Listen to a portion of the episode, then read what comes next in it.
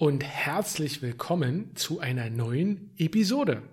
Heute mal zum Thema Studieren in Deutschland. Ich habe selber auch mal in Deutschland studiert. Gut, ich komme aus Deutschland, deshalb macht das Sinn, dass ich auch mal in Deutschland studiert habe, und zwar in Berlin. Und äh, selbst als Deutscher waren damals einige der Vokabeln oder einige der Wörter, die so Studierende verwenden, irgendwie neu für mich. Und ich kann mir vorstellen, dass wenn man nach Deutschland kommt und vielleicht so mittelgut Deutsch spricht, dass das dann vielleicht noch komplizierter sein kann, sich durch diesen ganzen Verwaltungskram durchzuwursteln. Und dazu heute mal eine Episode, also eine Episode zu den Vokabeln zum Thema Studieren. Sollte ich mich heute ein bisschen langsamer anhören, dann liegt das daran, dass ich keinen Kaffee getrunken habe. Ich versuche gerade ein paar Tage mal keinen Kaffee zu trinken. Das führt natürlich dazu, dass ich so ein bisschen langsamer bin. Mein Gehirn ist langsamer, meine ganzen Muskeln sind langsamer und alles ist einfach irgendwie ein bisschen langsamer, aber auch entspannter. Ich kann euch das echt mal empfehlen. Das Transkript für die Episode werde ich natürlich wieder als Link in die Shownotes stellen. Okay, lass uns anfangen. So, das erste Wort ist der Student, die Studentin. Also wenn du zur Schule gehst, dann sagen wir Schüler. Und auch wenn du an einem Deutschunterricht teilnimmst, dann sagen wir nicht ein Student, also ich bin Student im Deutschunterricht, sondern ich bin ein Schüler oder eine Schülerin. Aber wenn du auf die Uni gehst, zur Universität gehst, dann sagen wir Student oder Studentin. Zum Beispiel, die Studenten arbeiten hart, um gute Noten zu erhalten.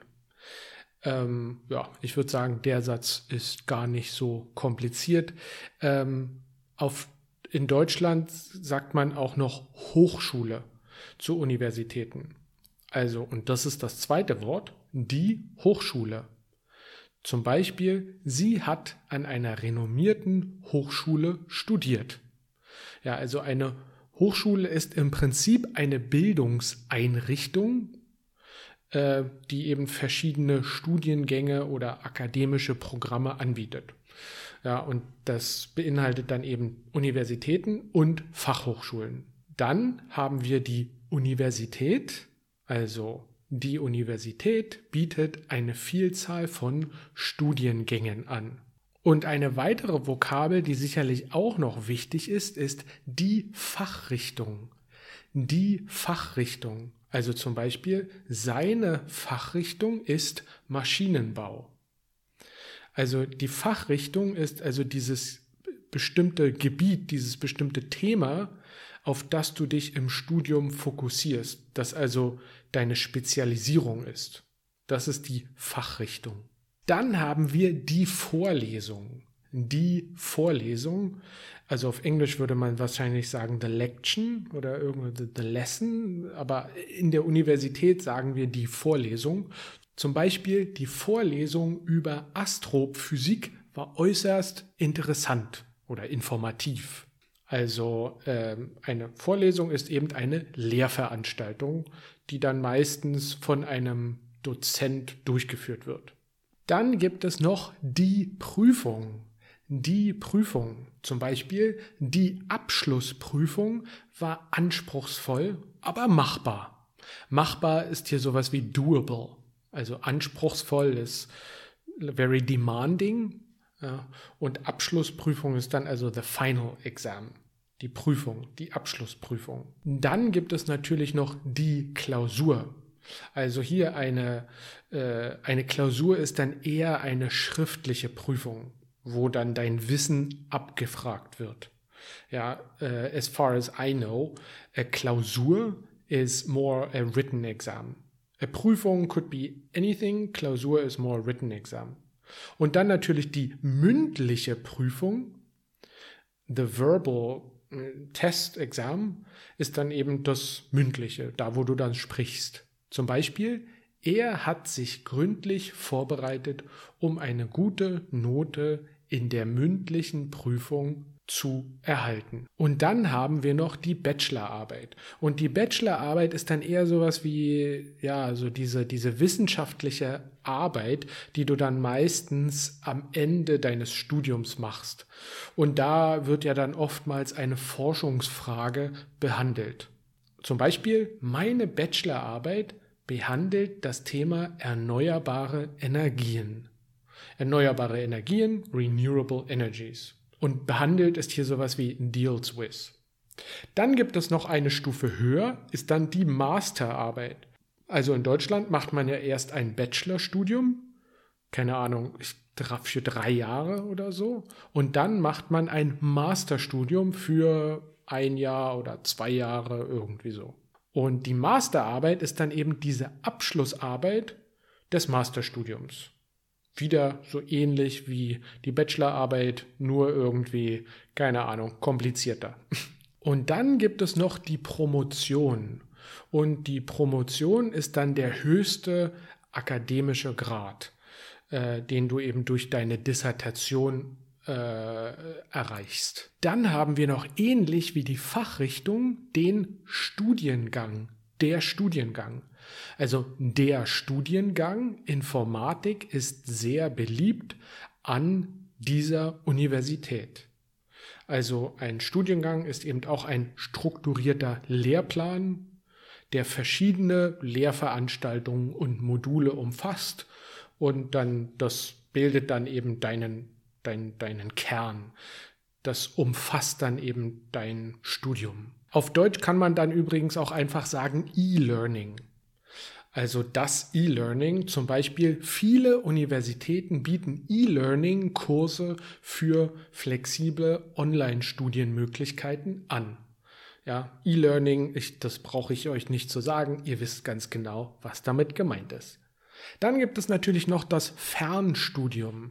Das Fernstudium, also das Fernstudium ist also, wenn du studieren kannst, unabhängig vom Standort. Also du kannst über das Internet studieren und dir werden dann, keine Ahnung, die Materialien per Post zugeschickt. Zum Beispiel, sie arbeitet Vollzeit und absolviert gleichzeitig ein Fernstudium in Betriebswirtschaft.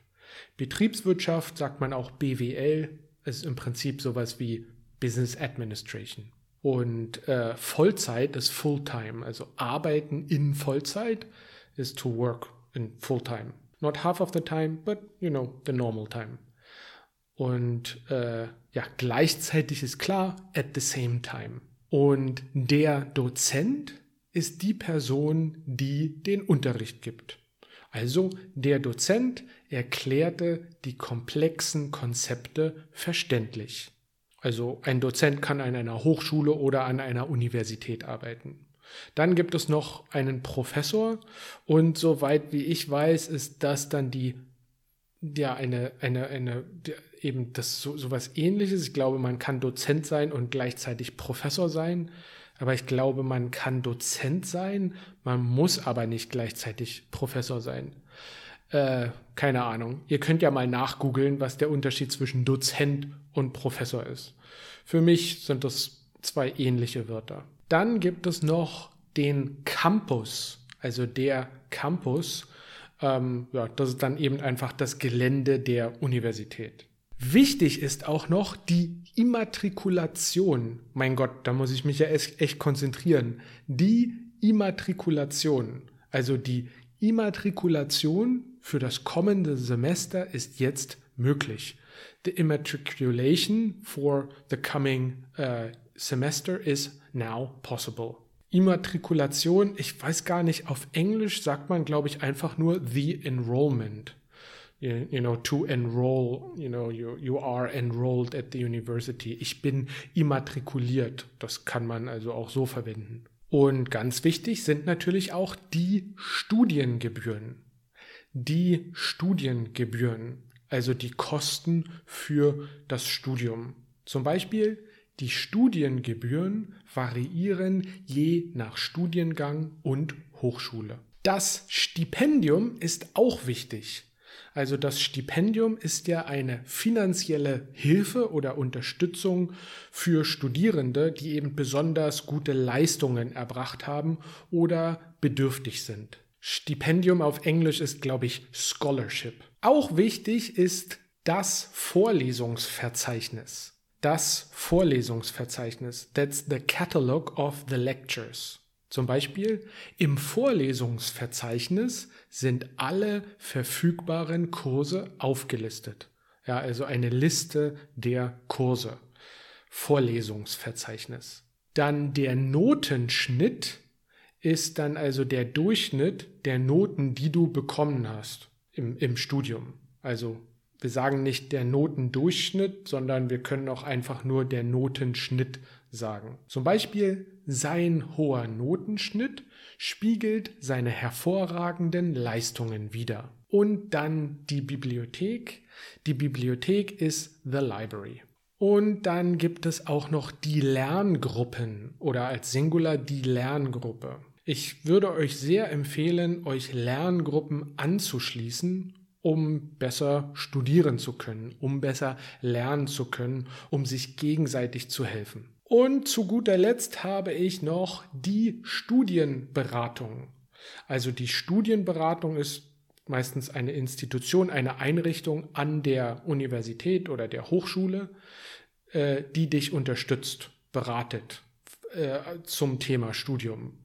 Und da kannst du dann einfach hingehen und deine Fragen eben mitbringen und ihr unterhaltet euch dann darüber, um Lösungen zu finden. Die Studienberatung.